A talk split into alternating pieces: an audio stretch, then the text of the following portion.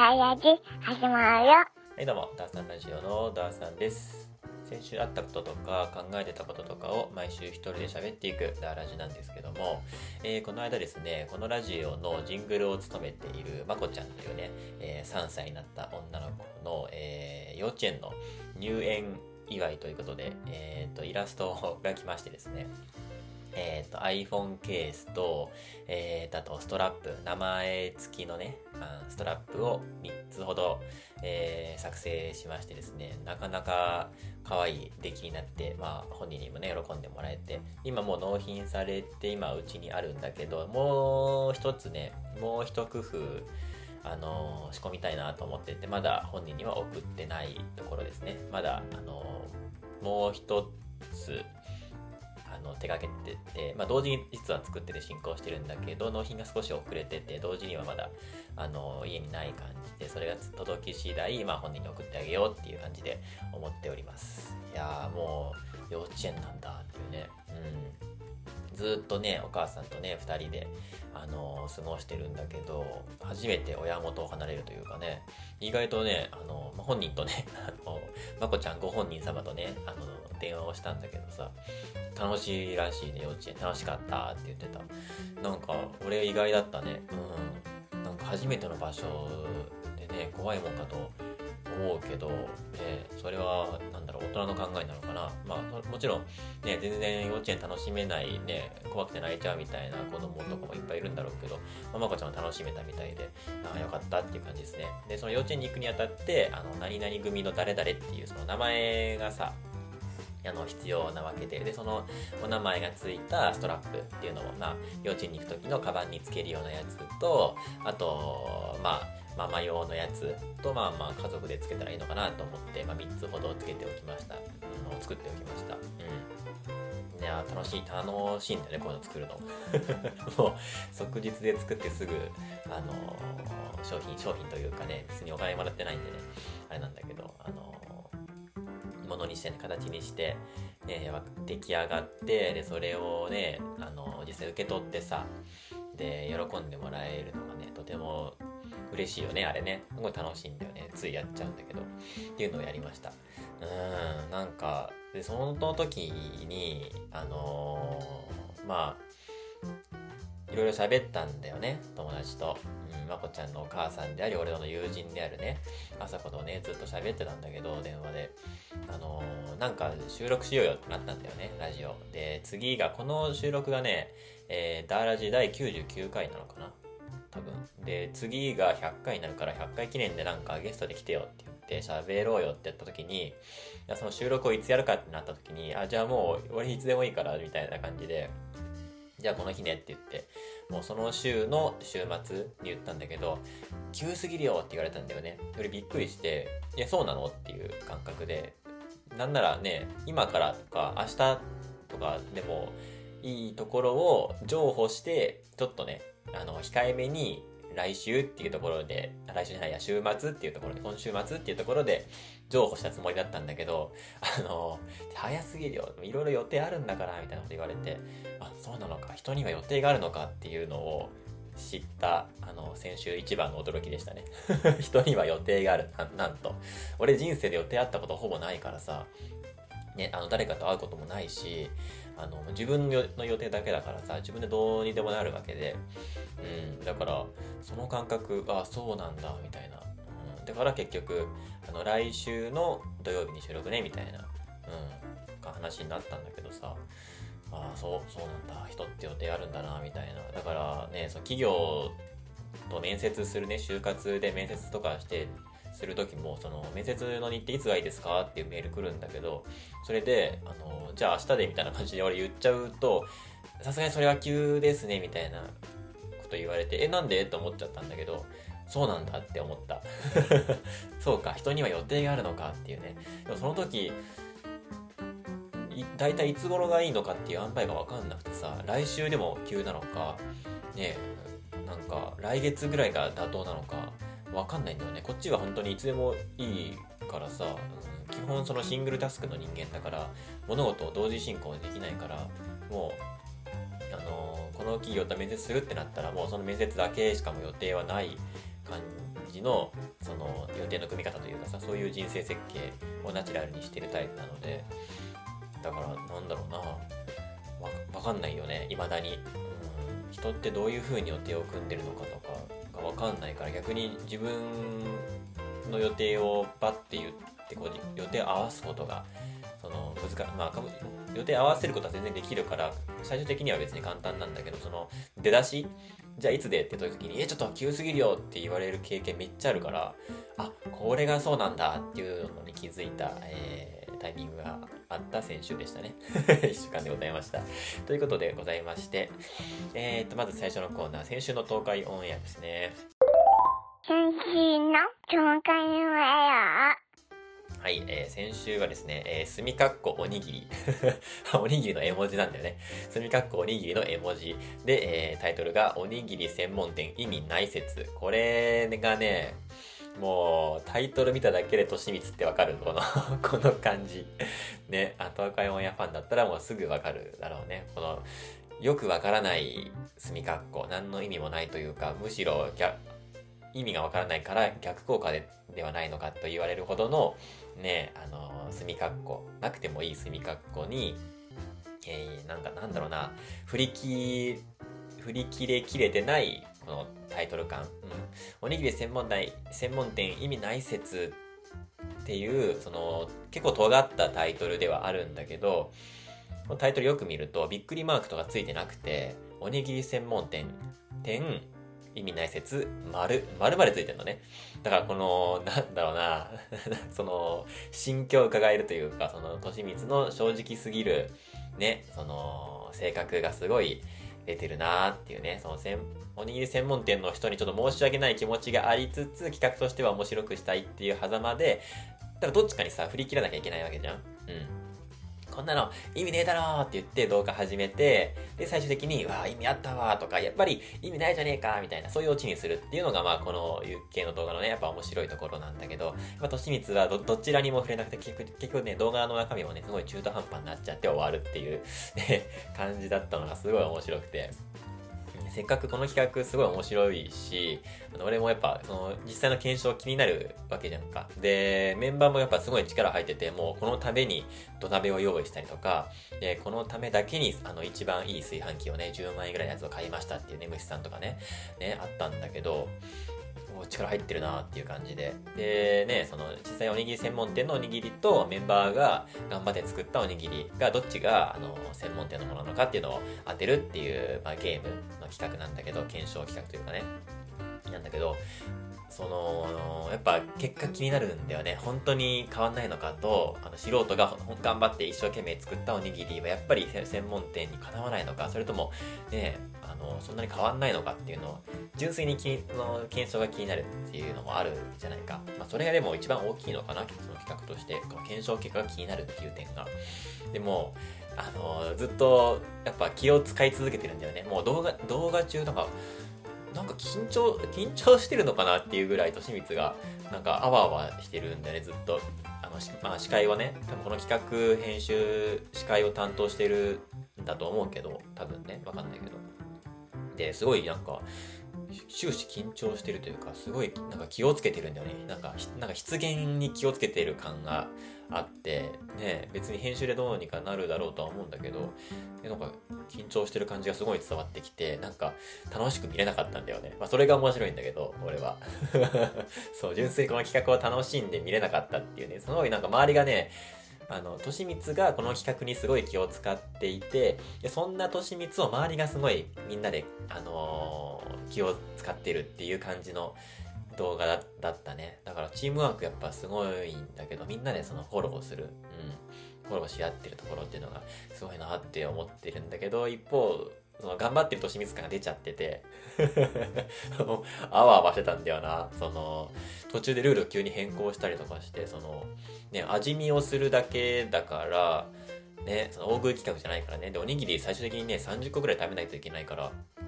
最終的にお腹いっぱいになっちゃうから、もう後半になるにつれて、どんどんおにぎりが美味しくなくなっちゃうわけですよ。その、味見する担当のね、あの、量と哲也にとっては。だから、一口食べるだけでいいっていうはずだったのに、その食べ残しのおにぎりが、えが、あの、画角に映ることが、これはまずいって思ったらしくて、なんか、これはなんか絵が良くないって言って、やっぱ全部食べるルールに変更ってなって、え、なんでなんで？みたいになるんだけど、まあそれを受け入れて、全部食べて、で、まあ、全部食べることでお腹いっぱいになっても食べられないよっていう、その大食い的な要素もこの動画に取り入れることで、ちょっと面白くしようっていう考えももしかしたらあったのかもしれないね。で、結局やっぱりあの後半になるにつれて、もうどのおにぎりも美味しくないっていうことになっちゃって、お腹いっぱいでね、お腹いっぱいすぎてもうおにぎりはいらないっていう感じになっちゃって、で、後半に行くにつれて、その、外していくっていうね、専門店か専門店のおにぎりじゃないかっていう、あの答えを外していくっていう流れになって、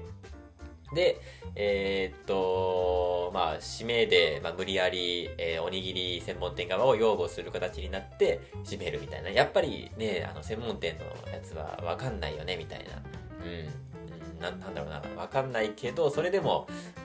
なんか、いいよね、みたいな。あった方がいいよねっていう、よくわからない帰結をして終わるっていうね。ほんで、ずっと、ずっと中途半端だったんだよね。本当にとちみつらしい。えー、動画でした。初めの、初めはね、当たってんだよね。あ、これがやっぱ一番美味しいとか、これなんか握り方はなんか硬くないかとか、中の具材の硬さとご飯の硬さがやっぱバランス悪いなとか、結構考察してて、で、なかなかその考察も当たってる感じでね。うん。面白かったんだけど、後半になるにつれてだんだん、もう、どれもいらないみたいな感じになってね。うん。で、清水も緊張してるし、みたいな、っていう感じだったんで、もう振り切ってほしかったな、ここは。うん、もう意味ねえじゃねえか、みたいな。もう結局、弓丸が作ったおにぎり美味しかったし、みたいな。結局意味ねえじゃねえかっていうところに、ね、言ってほしかったけど、最後なんか結構なんか、なんかね、あや、謝るぐらいまで行く感じで終わったんだよね。うん。っていう感じの面白い動画でございました。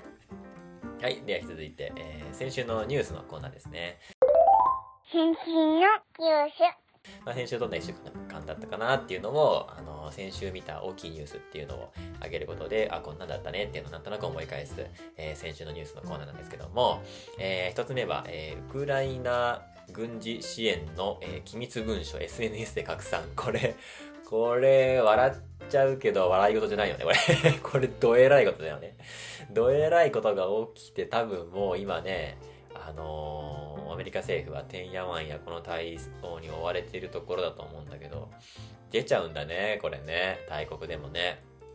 で、なんだろうな、でも、あのー、すごい悪意のある漏洩ではないんだよね、これ。どうやら。うん。その、悪い奴ら、悪い奴らというか、そのアメリカを、何か陥れようとしている何かね、組織がやったこととか、そういうのじゃないんだよね。うん、黒幕っていうのが。なんかこう、子供の遊びというかさ、なんか、その、悪意なき、悪意なき子供の遊びの中でやられていたのが出ちゃったみたいなやつらしいのよ。うん、なんかね、そのハッカーの人とかがその自分たちのの腕試しのためにあそこに潜入できたぜみたいな自慢とかでこうやるのよネット上でね。でそれでウクライナウクライナ軍事支援の機密文書に俺ハッキングできたぜって言ってどうだっていうのを見せつけたかった少年のやつ。でそれがあの SNS 上で拡散されてしまってとんでもないことになってしまったっていう事件らしいんだよね。で、まあ、政府がやることは、まあ、これをまず止めることだよね。うん、この拡散を止めること、そして犯人を見つけること、そしてその犯人をちゃんと法的に裁くことが求められるんだけど、現状、止められてないよね。止められてないんだよね。もう流出して拡散しちゃった後だから、もう、僕らでも調べれば簡単に出てくるんで、もうこれはもう無理だよね。一回一回拡散しちゃったらもうこれは ね拾い、拾うことはできませんよっつう話であって。うん。で、まあどんなことが起こったかっていうと、割と同盟国だと思ってたってたのに結構アメリカにスパイされちゃってるみたいなのとかが漏洩しちゃってるよね。まあ韓国とかイスラエルとかは起こってるけど、俺たち同盟国だよねって言ってるのに、めちゃくちゃ盗聴されてるみたいなね。実際そのウクライナのね、あのー、なんか、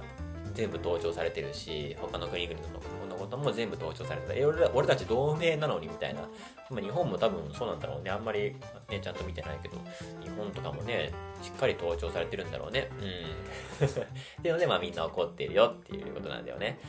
うん。まあなんかその情報法自体が改ざんされてるとか、まあ、正しい情報なのかとかいろいろあるんだけど、まあ、ロシアが言ってたのは、このなんか機密軍事支援の機密文書が拡散したことが、えー、っと、デマであるみたいなね。うん。そなんかそれもなんかアメリカの策略であるみたいなことはロロシア、ロシアの方は言ってたけど、なんか、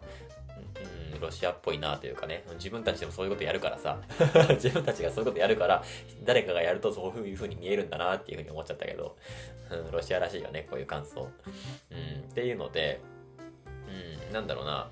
まあ、いろんな情報が出たんだよね。そのイスラエルのさ、あの、情報機関で、モサドっていうね、有名な情報機関があるんだけど、そのモサドがイスラエルへのデモを支援しているみたいな、そんな情報とかも出て、えモサドってイスラエル側のね、イスラエルの傘下の人なのに、イスラエルを脅かそうとしてるのみたいな、逆クーデターみたいなね、あの、下克上みたいなことなんかやってんのみたいな、そういうなんか情報まで出ちゃったりとかしてね、うん。あとはね、ウクライナ侵攻後にさ、ウクライナ軍をね、しっかりサポートしたりね、トレーニングしたりするアメリカ軍みたいな、そういうのとかもね、まことしやがに言われてたけど、そういう噂とかもやっぱ本当だったみたいなね、うん、のとか、まあ、いろんな情報が上がってたんだけど、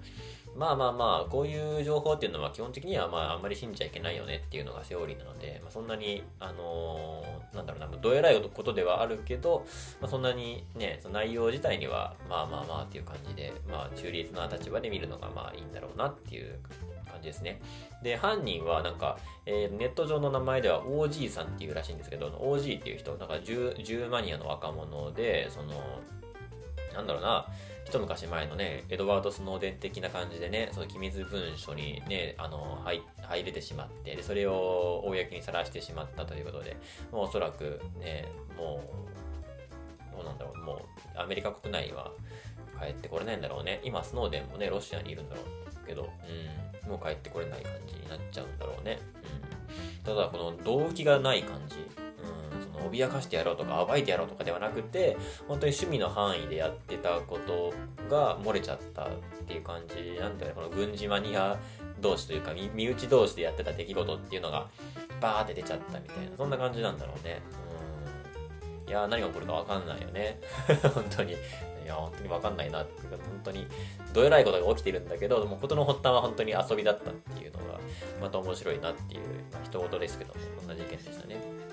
はい、で次が、えー、シリア外相が、えーと、サウジアラビア外相と会談、両国関係改善を示す。これ最近ここ数週間でやたら起こってる毎週のように上がってくるニュースだけど、このずっと仲悪かったさ、中東の関係改善を目指している空気。うん、なんか最近ね、手結び合ってるな、みたいな。ずっと内戦してたくせに、くせに、くせにっていうか、まあいい、いいことじゃん。いいことなんだけどね。その、みんな仲良くしようねっていうのは、いいことなんだけど、そのね、2011年だったっけな、ずっと内戦やっててね、アラブの春、春以降ね、断絶していって、関係がどんどんどんどん悪化していく中で、で、関係改善しようぜっていう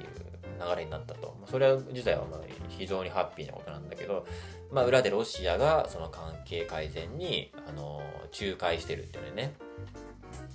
これよ。このロシアと、まあ、ちょっと中国もあったじゃんもう先週だっけな？先々週だったっけな？うん。このロシアと中国が、その、独裁的な発展途上国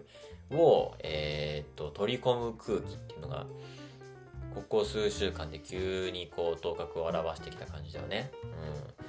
ななんていうの？ノース、ノース、んなんだっけ、イースト、なんだっけな、名前、なんて言ったっけ、こういう発展途上国のことなんつったっけな。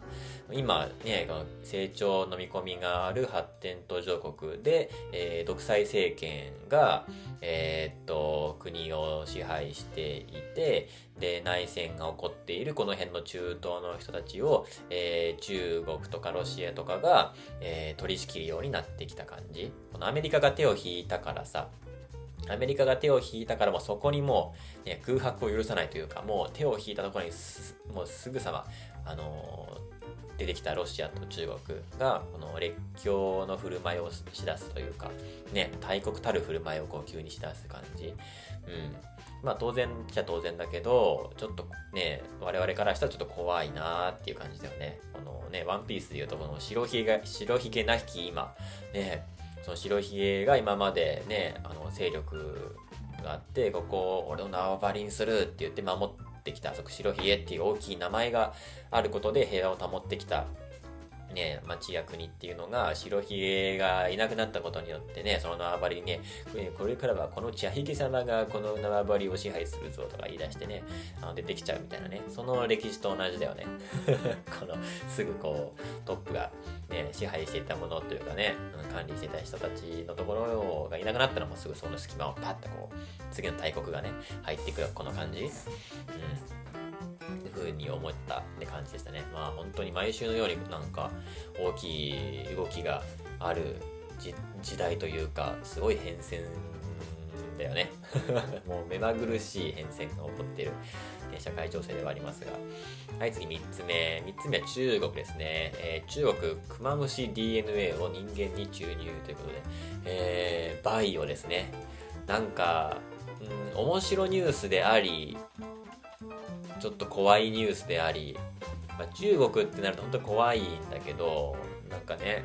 ちょっと話していきましょうか。えー、中国のね、軍事研究チームが、えー、最強生物クマムシの遺伝子を人間の幹細胞に注入する、挿入する、えー、実験をしたと。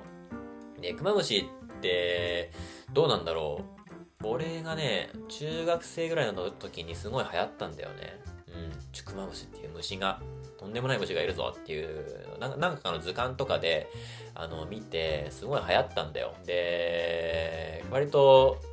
ネット民とかは詳しいのかな？どうなんだろう？このクマムシの認知度がわかんないから一応説明しておこうかな。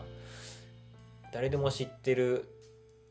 クマムシっていう感じじゃないような気がしてきたから一応説明しておくと漢方動物って言ってその4対8本のね、足が生えていて、で、熊みたいにね、のしのし歩く姿からクマムシっていう名前がね、日本では付けられてるんだけど、まあ、体長1ミリぐらいのね、まあ、小さい、小さい生き物なんですよ。まあ、微生物と言いますか。で、世界中のね、ありとあらゆる、あらゆる環境で生息している微生物で、うん、これが本当に最強のであるゆえんなんだけど、あの、100度の高温からマイナス273度の、まあ、いわゆる絶対0度ぐらいまで耐えられるというね、あの、気温の変化にすごい耐えられると。あと、真空から7000、7万5000気圧っていう高気圧まで耐えられるっていう、気圧への耐性もあって、で、高い放射性も効かないと。ね、あのー、原爆が落ちた、落ちても、あのー、原発が破壊された、されても、ね、そういうところでも全然生息できちゃうよと。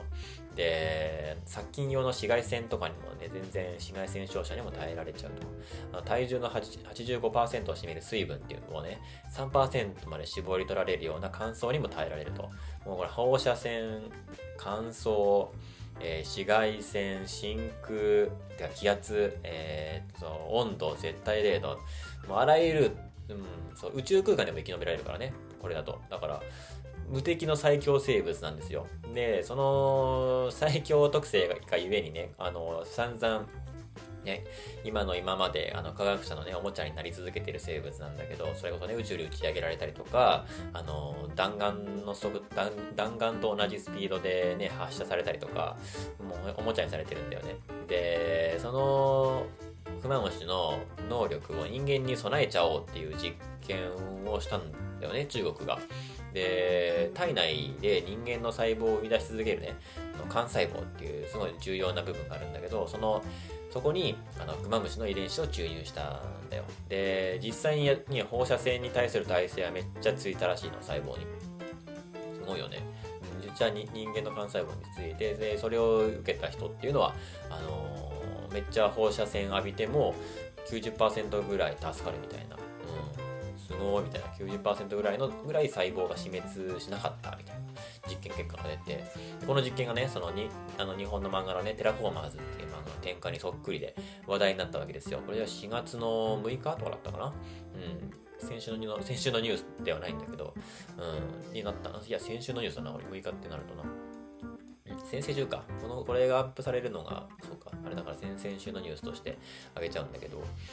ね、テラフォーマーズだね、完全に。火星に送ったゴキブリが、えー、っと、進化してめちゃめちゃ強くなって、で、そのゴキブリ退治のために送られる人間っていうのが、えー、っと、別の生物の遺伝子を手術によって組み込まれた特殊な人間たち。が火星に送られて、その超絶最強になったゴキブリと戦うっていうテラフォーマーズっていうね、漫画があるんだけど、そのね、あの、脚本にすごい似ているっていうね、テラフォーマーズだ、みたいな感じで話題になったんだよね。で、まあ他の生物の遺伝子を組み込むっていうのは結構難しい上にリスクも大きいからさ、うん、幹細胞が死滅しちゃったりとか、まあ有害な突然変異を起こしたりとか、ね、するから結構問題もあるし、まあ宗教的倫理的な問題とかももちろんあるだろうけど、まあ中国はね、まあ一応それを承知の上で実験して、まあ成功しましたよと。で、まあ、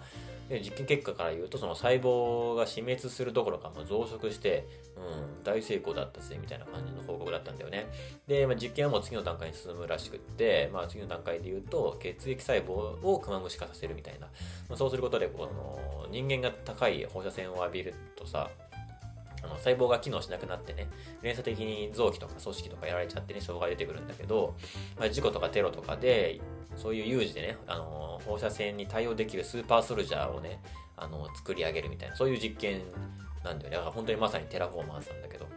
だからこの先ね、企業の資金協力とかが入って、ね、なんかこの実験が広がりを見せていったら、なんか、なかなかなことになりそうだよね。ちょっと怖いよね。まだ中国っていうのがさ、その、なんだろうな、先進国ではこれはちょっと倫理的にダメでしょとか道徳的にダメじゃないっていうことが中国では OK っていうのあるじゃん。中国って何でもありだからさ。その、何でもありの中国は本当に国際法の抜け穴というかもう倫理問題とか、なんか、チンパンジーがなんかのクローンとかもさ、中国だったよね、あの実験も。そういうなんか倫理的にちょっと、ね、キリスト教圏とか、ある程度先進国とかだと、ね、あのー、なんか、大衆の合意を得ないとなかなか難しいようなところとかは中国ではやっちゃえるっていうのがあるからさ、こういう実験だけじゃなくて、なんか放射性物質のなんか違法投棄とかね、企業とかあるじゃん。で、ちゃんと無害化、ある程度無害化させて、あのー、捨てるっていうのが国際法で決まってるんだけど、それをやらない、それをやると結構お金かかっちゃうからさ、それやらずになんか知らん顔してポイって捨てたいんだよね。本当は、企業は。でも、それはできないわけよ。真面目に、ね、あの、ちゃんと処理をしてから、あの、登記するっていう風に、真面目なところをやるんだけど、そうじゃないところっていうのは中国に持ってって、うちで、中国はもううちで安く、あの、登記しますよって言って、で、あの、何もせずに捨てる、その辺に。で、環境を悪化させるっていう、そういうのが中国ではまかり通っちゃうから、ね、だから、なんだろうな、その、こういう実験とかも中国ではやっちゃえる。倫理的に危ない実験でも中国であれば大丈夫みたいな。まあ中国だから大丈夫的なのが結構あるから、ちょっと怖いよね。そういうのが結構蔓延しがちだからさ、ね。っていうお話でした。もうちょっと、まあ、気になるけど、その、テラフォーミング自体は気になるけど、なんかね、すごいしかもさ、なんか、その実験を始めましたっていうのじゃなくて、もう成功しましたっていうのしか上がってこないんだよね。そのチンパンジーか、なんか猿のさ、クローンの話とかも、大体そうなんだよね。そのもうや、もうやっちゃいました。もう成功しましたっていうやつだけがニュースで出てくるんだよ。それまでは一切出てこないんだよね。上がってこないから。だから、その下にあるとんでもない失敗とか、もう倫理的に危ねえし、もうね、もう、やべえだろっていうやつとかは、絶対世界のニュースに上がってこないっていうのがさ、中国の闇というか 絶対数々のその失敗を経て、この成功。で、この成功も本当に成功したのとか怪しいしさ、ね、中国が発信してるっていうのがもうね、やっぱり、なんだろう、信頼感ないしさ、それを想像しちゃうよね。めちゃくちゃおぞましいことが中で行われてるんだろうなっていうふうに想像しちゃうようなニュースでございました。はい、そんなわけでございまして、今週の楽しいお話のコーナーですね。今週の話えー、今週の楽しいお話はですね、えー、題して、あなたはカボスちゃんを知っているかというお話ですね。カボスちゃん、どうでしょうか？皆さんご存知でしょうか？このね、カボスちゃん、僕は知らなかったです。うん。ただ、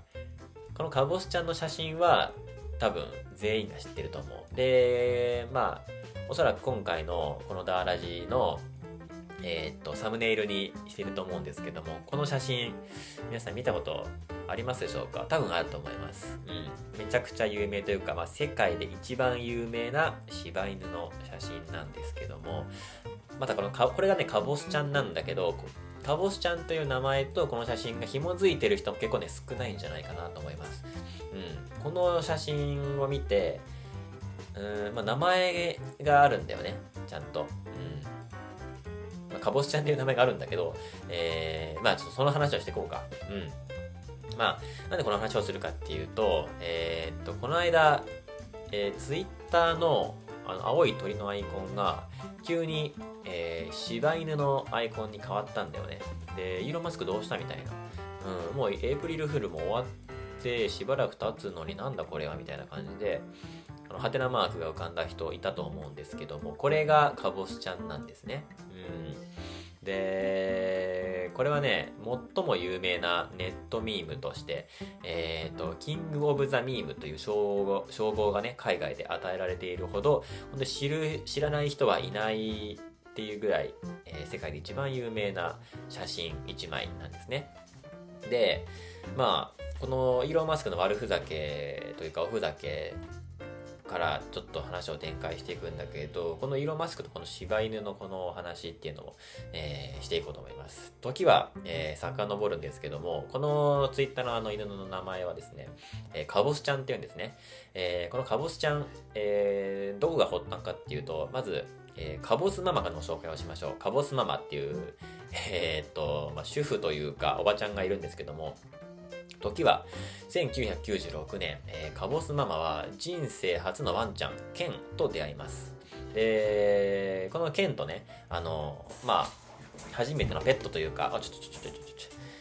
初めてのペットというか、その犬を飼うわけでして、で、まあそんな件もね、2006年の秋に、えー、他界しちゃうわけですね。で、カボスママはペットロスの悲しみで何ヶ月もね、泣き続けると。まあ、ペットロスって悲しいですからね、僕も、あの、チョコっていうね、犬を十数年、あの、実家で飼っていて、で、数年前に亡くなっちゃったんですけども、とても悲しいんですよ。で、2008年の冬ですね、2年後。ネットで見つけたね、たまたま見てた、えー、ネットでたまたま見つけたんですけども、犬の里親サイトっていうのがあって、で、動物愛護センターで、まあ、殺処分待ちの犬たちっていうのを見たんですね。で、それを見てね、直感したわけですよ。この、この子を飼いたいと。で、それがカボスちゃんだったんですね。まん丸のお顔で愛らしいカボスちゃん。で、かぼちゃんはね、その、ペット繁殖業者が倒産して、殺処分、殺処分センターだよね。まあ、その、動物愛護センターという名の殺処分センターに送られてきた犬でしてね。でその中で奇跡的に助かった一匹。それはかぼちゃんなんですね。で、人間の商品となってね、増やされて、ね、で、増やし、増やしすぎたら捨てられて、みたいな。そんな、まあ、日本のペット業界の闇っていうのがね、日本っていうのはね、あの、ブリーダーから買うのではなくて、そのペットショップっていうところが、ね、コンビニのようなところがあって、で、海外からすごい、あのひあの批判されているというか、まあ、世界中見たら珍しいんだけどね、こういうペットショップって言って、本当に、あの、子犬や子猫がね、こうやって店頭で販売されてるっていうのは、世界的にも珍しいというか、まあ日本がほとんど唯一というか、世界世界ではまあなんかもう違法というかね。そういう倫理的にもちょっとおかしいんだけど、まあや、まあ、よく言われるのがヤクザの資金源となってるらしいんだけど、ああいうのとかがまあ、日本、今でもあるのかな？わかんないけど、うん、そういうご時世でして、で、まあ、あの、倒産したそういう会社が、あの、まあ、あの、犬とかね、無理やり交尾させて、子犬を産ませて、その子犬を販売することで、やまあ、ヤクザの資金源になってたんだけど、まあ、そういうところがやっぱ倒産して、で、あの、倒産したらもうその犬たちは親不ごめんだから、えー、愛護センターに送られて、こいつら殺しといてねっていう風になるんだけど、で、そんな中で殺処分待ちの中で、まあ、唯一、一匹だけ、あのまあ、それを免れていて、あの、保護されていたワンちゃん、それがカボスちゃんで、で、それがカボスママの目に留まりまして、で、この子だって直感的に選んで、えー、カボスママのうちに引き取ることになったわけですね。うん。そこからカボスちゃんとカボスママの生活が始まるわけでございます。で、2009年に子猫のツツジ、2010年には子猫の銀杏が仲間入りして、カボスママは、えー2009年6月からブログを始めるんですね。うん。あのーえー犬と子猫2匹のと、あと家族の、えー楽しい日常生活。すごいね、このブログ僕も見るんですけども、あのーなんか、なんだろうな、本当にたわいもない、あのー文章が綴られて、で、たくさんのワンちゃんの写真が、カボスちゃんのね、写真があって、でもカボスちゃんがね、もうね、めっちゃ可愛いの。俺インスタフォローしてんだけど、まあ可愛いのよ、カボスちゃんが。で、そんなね、日常を、あの綴ったブログで、たくさんの人にかぼしちゃんを愛してもらいたいっていう気持ちと、まあ、保護犬との出会いとかね、その悪徳ブリーダーの存在だったり、まあ、そんなものが綴られたかぼすちゃんの、かぼすママのね、ブログなんですよ。で、それで、そんな、ね、日常を綴るっていうのがかぼすママの日課になっていくんですね。そして、えー運命の日がやってきます。えー2010年2月13日、えー今夜のご飯は何ですかっていうタイトルのね、えーブログです。まあ、家族とのんびり過ごしているいつものかぼすちゃんのね、あの癒し画像の、えーブログ記事なんですけども、このな、まあ、写真がね、まあ、10枚ぐらいね、一つのブログに上げられるんだけど、その1枚の画像が、えーこの日を境に一人歩きを始めるんですね。えーこの例の、例のかぼすちゃんの一番有名なあの写真、えーっと、このダーラジンのね、サムネイルにも今回しています。この写真が、えーっと、初めて投稿されたのがこの2010年2月13日のこのブログのこの記事なんですね。まあ一応リンク載せておきます。で、えーネットミームになるんですよ。この写真というのが海外で。で、ネットミームっていうのは、まあこのラジオでも結構取り上げてるんだけど、えーネットを通じてね、人から人へ広がっていったものの総称のことをネットミームって言うんだけど、まあなんだろうな、えっ、と宇宙猫とかさ、あとはパーティーパロットとかさ、まあ日本で言うと、あの、ドゥアー1700とか、あと東大学部は頭が悪いとかさ、ギコギコはしませんとかさ、あの、働いたら負けかなとかさ、無限にあるじゃん。ネットミーム。あの、ももうネットのおもちゃってやつですよ、要は。うん。ギコギコはしませんよ。最近すごい、これはハマってるんだけど、あの、東海オンエアがやったらやるからさ、ハマっちゃうんだけど、あの、なんか、なんだっけ、パンを切るナイフみたいな、あの、ネット通販じゃないや、あの、テレビ、テレフォンショッピングみたいなやつの動画で、ギコギコはしません。歯を入れたら、スーって言いながらめっちゃギコギコするっていうね。あれ、もう散々ネットのおもちゃになってるけど、あれとかさ、ね、ああいうなんか、ね、その、昔で言うと、ね、働いたら負けかなっていうあのインタビューのね、あの一枚の、ね、スクショの写真だったりとか、あとは、おぼたかさんとかかな、あのーなんだっけ、スタップ細胞ありますとかね。あれとかもほん散々ネットのおもちゃになってきてるけどさ、その、そのなんか、この事柄を無視して、事柄だったりとか、その写真の内容だったり、本人だったり、発信者を無視して、もうその写真とか映像だけがもう一人歩きを始めて、別の意味や別のニュアンスを包含し始めて、あのーいろんなところでもあのコラ画像とかが作作られたりとかしても大喜利状態になっていく。そんなものはネットミームなんて言うんですけども。でかぼすちゃんがねそんなネットミームに取り上げられることになっていくんですね。でまあこの写真が出たのがな2010年2月なんだけど2010年の、えー10月ですね、えーなん8ヶ月後なのかな？うん。まあ、1年経たないぐらいですね。えーっと、レディットっていうね、海外の、まあ、2ちゃんみたいな掲示板があるんだけど、えー変顔のコーギーとかがね、まあ、コーギーね、海外でやたら流行った、流行ったよね。まあ、今でもまだ流行ってるか。うん。変顔のコーギーなどが投稿されるみたいな、そんな大喜利的な流れがあったわけですよ。海外の掲示板でね。で、まあ、その流れで変顔する犬の画像が貼られるようになってって、でそんな中で、かぼすちゃんっていうのがこの掲示板に貼られるんですよ。まあ、どっかのね、まあ、海外の人が、えー、どっかでこのかぼすちゃんの画像を拾って、で、このこのかぼすちゃんのまた画像がね、結構可愛いんだけど、なんかどこか人間味あふれる感じの表情をしてて、ちょっと面白い写真にも見れるんだよね。でそれを、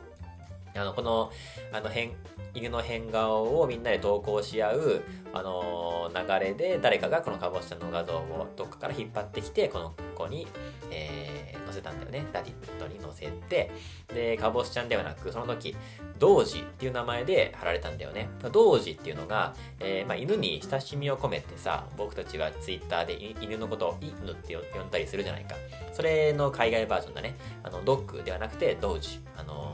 DOG でドッグだけど DOGE で同時っていうので海外で密かに愛されていく愛されていくようになったわけですねそしてそこから2年後2012年9月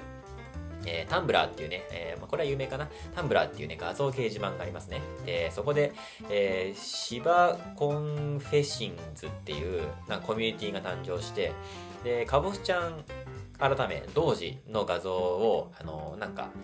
カラフルなね、コミック体の文字を散りばめるっていうのが流行ったんだよね。この Doge の画像に、同時というか、かぼしちゃんね、かぼしちゃん改め同時の画像に、あのー、なんか文法的におかしい文字っていうのを散りばめるっていう大喜利が流行るんだよね。ちょっと海外のなんかお笑いのノリだからちょっとあんまりわかんないんだけど、それが流行るんだよね、この大喜利が。で、もともとね、柴犬っていうのが日本原産の犬種であって、で海外で密かなね、あのー、ファンが多いので、それもあって結構ね、人気がもともとあったので、その大喜利っていうのも、これも流行るわけですよ。そして、また1年経ちまして、2013年の7月、えー、同時の愛称ですっかり定着したカボスちゃんなんだけど、毎日のようにね、この、このコラ画像っていうのが生み出されるんだよ。この、この数年ずっと、ね、同時っていうのが愛され続けていて、その同時のコラ画像っていうのが、毎日のように量産されている。で、ふとね、ネット民たちは思うわけですよ。この芝居の元は一体何だったんだろうって言って、もう探し出すものが現れたんですね。でそうなそうなってくると同時の検索数が急上昇するわけですよみんなでこの同時ってこれ元は何だったんだってみんなでこう世界中が探し始めるようになって Google の検索検索履歴検索数っていうのがブワーッと急上昇し上昇して、でこの時すでにね、ネットミームとして定着していたこともあって、あの、Google の検索バー、ね、たまにね、なんとか記念日とかとかでさ、か、オフだけ、オフだけバージョンとかになったりするじゃん。Google の検索バーって。でそれがね、あの、Google の検索バーが同時になったりとかするんだよね。で、Google もなんか遊び出すんだよ。で、アメリカ合衆国の、合衆国議会とかがなんかパロディを同時で作ったりとか、もう2013年はね、あの、トップミームに同時が選ばれるほど、すごい大ブームになった年だったんだよね。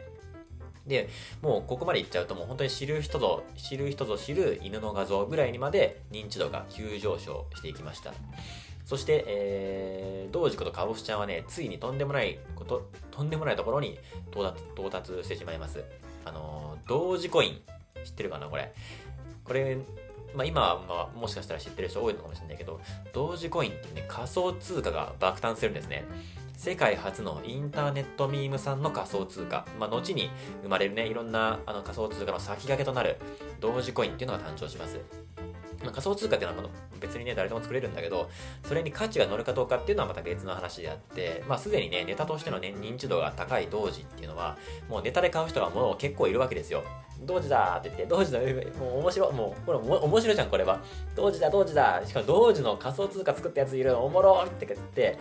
みんな買うんだよね。面白い面白い、かわいいかわいいっつって、もうよくわかんないけどみんな買うんだよ。で、ネット民は本当にノリと勢いだけはやっぱね、すごいし、まあ、俺もその気持ちすごいわかるし、まあこれおもろっと思ったらすぐ買っちゃ買っちゃうし、で、それをなんかまたネットに上げて、こんなん買っちゃったぜって言って自慢したい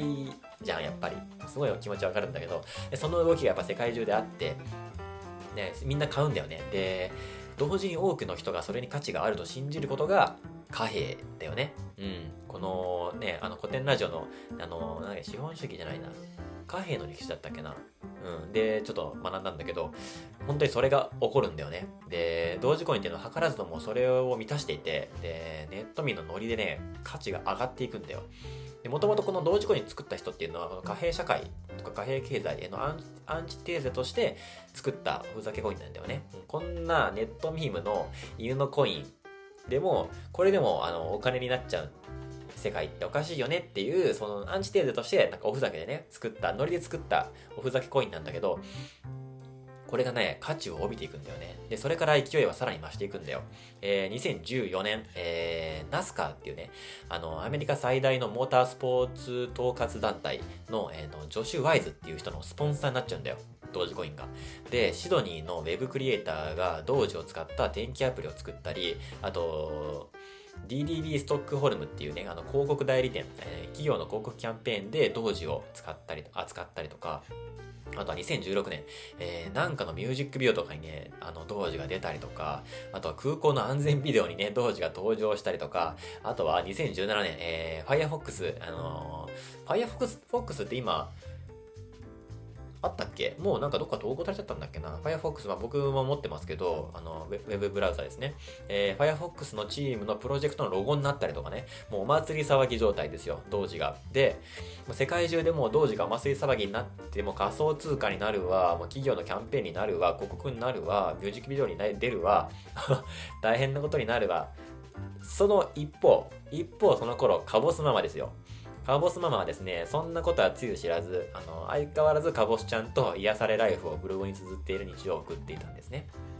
うん。で、これまた面白いんだけど、あの、カボスママが、その海外でカボスちゃんがとんでもないことになってるっていうのを知ったのは、2014年なんですね。うん。で、海外メディアからね、取材の連絡が来たんだよね。で、それで知るんですよ。今、海外で、えー、カボスちゃんっていうのが同時と呼ばれていて、世界中で愛されていて、もう同時のウィキペディアまであるし、もう仮想通貨まであるっていうのを知るんだよね。で、試しにカボスママをググってみると、カボスちゃんのコラ画像がもう無限に出てくると。で、なんだこれっていうね。もう愛犬の、自分の愛犬のウィキペディアがあると。ホームページまであると。どうなっとんだと。で、仮想通貨なんてよくわかりません、私は、みたいな。まあ、そんなことをね、あの、ブログに書いてましたけど。相変わらずの、その、まあ、カボスママのキャラクターもね、またのんびりしてるね、おばちゃんで、その、カボス仮想通貨なんてよくわかんないんだけど、なんか世界でとんでもないことになってるらしいです、みたいな感じでブログに書いてて、ああ、そういう感じなんだっていうね。で、一方ですよ、同時コインはどんどん成長していってですね、ナスカのスポンサーだけではなくて、その資金不足のオリンピック選手の援助、あとは、井戸を掘って水不足のね、あの、国とか、そういうところの資金援助とかね、あの自分の応援したい場所に同時コインを送って実際援助していくみたいな、そういう流れまでできちゃって、ね、もう通貨として、あのー、ちゃんとしだすんだよね。で、2017年に仮想通貨バブルっていうのは到来してもみんなね、ビットコイン買ったりとかさ、したしたじゃん。そんな時期が訪れるわけですよ。で、で日本人でもね、仮想通貨っていうのがここで知られるようになったんだよね。うん。で、ここで初めて海外で生まれた柴犬モチーフの同時コインが日本人の目に届くんだよ。逆輸入だよね。カボスちゃんがどっかの掲示板、海外の掲示板サイトに貼られて、で、その愛くるしさから、えー、その写真のね、愛くるしさからネットミームとして、えー、定着していって、で、おふざけで作られた仮想通貨があって、で、2017年に仮想通貨バブルが世界中で起こった時に日本人の目に留まったのが、海外で生まれた柴犬をモチーフにした同時コインですよ。この同時コインが日本人の目に届くっていう逆輸入のスタイルで、えー、日本人の目にカボスちゃんが止まると。そして仮で仮想通貨バブルはあっという間にね、弾けて、で、でもそんな中でね、あの、同時コミュニティっていうのはずっと根強くて、あの、衰えることはなかったんだよね。うん、この、なんだろうな、愛され続けてたわけですよ。で、そんな中、時が経ちまして、2021年、ある人物がツイッターで一言、同時とつぶやいて、同時コインが急騰するんだよね。これがイーロン・マスク、2021年の、えーと、2月だったかな。うん、の、あの、一言、同時つぶやくんだよね。これで、この一言でもう、急騰、急騰して、価値を帯びるわけですよ、再び、同時コインが。で、まあ、意図はわかんないけど、とにかく急騰したんだよね、同時コインがね。イーロン・マスクの一言によって。うん。っていう、このカボスちゃんの奇妙な大冒険ですよ。保護犬を家族として招き入れたと思ったら、その犬が仮想通貨になったっていう奇妙なお話ですね。そしてこのイーロン・マスクとのつながり、ツイッター社に所属したイーロン・マスクのジョークで、ね、一時期ツイッターのアイコンがね、同時になったんだけど、先週、もう今開いてもね、同時になってないから戻ったんだけど、うん、それにはそんなね、イーロン・マスクと、あの、ツイッターと、あの、同時、カボスちゃんのつながりがあったんだよっていうお話でございました。うん。で、しかもこのね、ツイッターのロゴをね、同時にしたことで、またね、あの、同時声が急騰したんだよね。高騰したんだよね。うん。それはリアルタイムでね、ちゃんと見てましたけど。まあ、この同時コイン今いくらなんだろうね12円ぐらいらしいけどでまだね草コインだった頃、その価値のないねあの生まれたてのコインのこと草コインって言うんだけど特草コインだった頃は1同時0.00021ドルだったらしいから、まあ、1枚が、えっと、0.2円だったんだよね。だからその当時ノリでねあの100万枚同時コインを買っていたとしたら、まあ、1枚0.02円だから、まあ、2万円だよね。2万円分同時コインを買っていたとしたら今今1同時いくらだろう？ちょっと今見てみますね。今日がね、7月16日日曜日の、午前10時34分。なんですけども、えー、同時コイン、今のレートだと、えー、11.83円ですね。11.83円。計算してみましょうか。今1同時、11.83円ですね。で、えー、っと、まあ、もし当時100万枚同時コインをね2万円で買っていたとしたらえー、っと100万100万同時持っていてで今が11.83円 11.83×1101001001000 万10万100万なのでえー、っと1183万円になってるわけですよ。今、同時コインを円に売れば 円にすれば。だから、まあ、これがね、仮想通貨ですよね。仮想通貨で人儲けしちゃうってもう本当に、ね、当時草コインだったものがこれだけ跳ねると、ね、一気に億万長者になっちゃうみたいなね。うん。当時言われてましたけど、それがまあこれですよ。ね。だで、その、イーロン・マスクの一言でこれだけ高騰して、で、ツイッターバブルみたいな感じになるみたいなね。そんなカボスちゃんの奇妙なお話でございました。うん。まあ仮想通貨やりたい人はぜひね、同時コイン買ってみてはいかがでしょうか。今ちょうど高騰してるから、ちょっと収まったぐらいまだ買ってね。うん。まあ今買ってもこんなね、何千万とかになるとかね、ないかもしれないけど、でもね、当時だって100万枚同時コイン買ったって2万円だよ。うん。10万円分とか買ってたら、今頃6万長者ですからね、もう働かなくていいもんね。でも株式配当だけでも生きていけたりするもんね、これだけ、これだけありゃね。っていう夢のある、あの、仮想通貨の話は置いておいて、このカボスちゃん、まあリンク貼っておきますけど、すごい可愛いんで、普通に。でもカボカボスちゃんまだね、もう十何歳で結構おばあちゃんなんだけど、もう愛くるしくてね、相変わらず可愛くて、で、僕インスタもフォローしてますけども、あの、ぜひブログの方も皆さん見てみてください。とても可愛いカボスちゃんを見れますので。というわけでございまして、えー、っと、カボスちゃんこと同時としてね、あの世界中で愛された、えー、日本の柴犬カボスちゃん、まあ、ネットミームのその広がり方だったり、それの仮想コインとして、ね、信頼を得てお金として成り立ってしまう。しかももう、ね、1、1同時12円ってことは日本円より価値あるからね。すごいよね。そういう意味なのかなこれって。あんまり仮想通貨とかねこういうことの話はあんまりね詳しい人間ではないのであんまり変なこと言えないかもしれないけどもそんな感じでこういう象徴としてなるのはねコインとか貨幣っていうのが、まあ、必ずしもね福沢諭吉みたいなね偉い人じゃなくてもね可愛い同時でいいんだっていうねカオスちゃんでいいんだっていうそういうお話でございました。それではまた来週の、えー、ダーラジでお会いしましょう。バイバイ。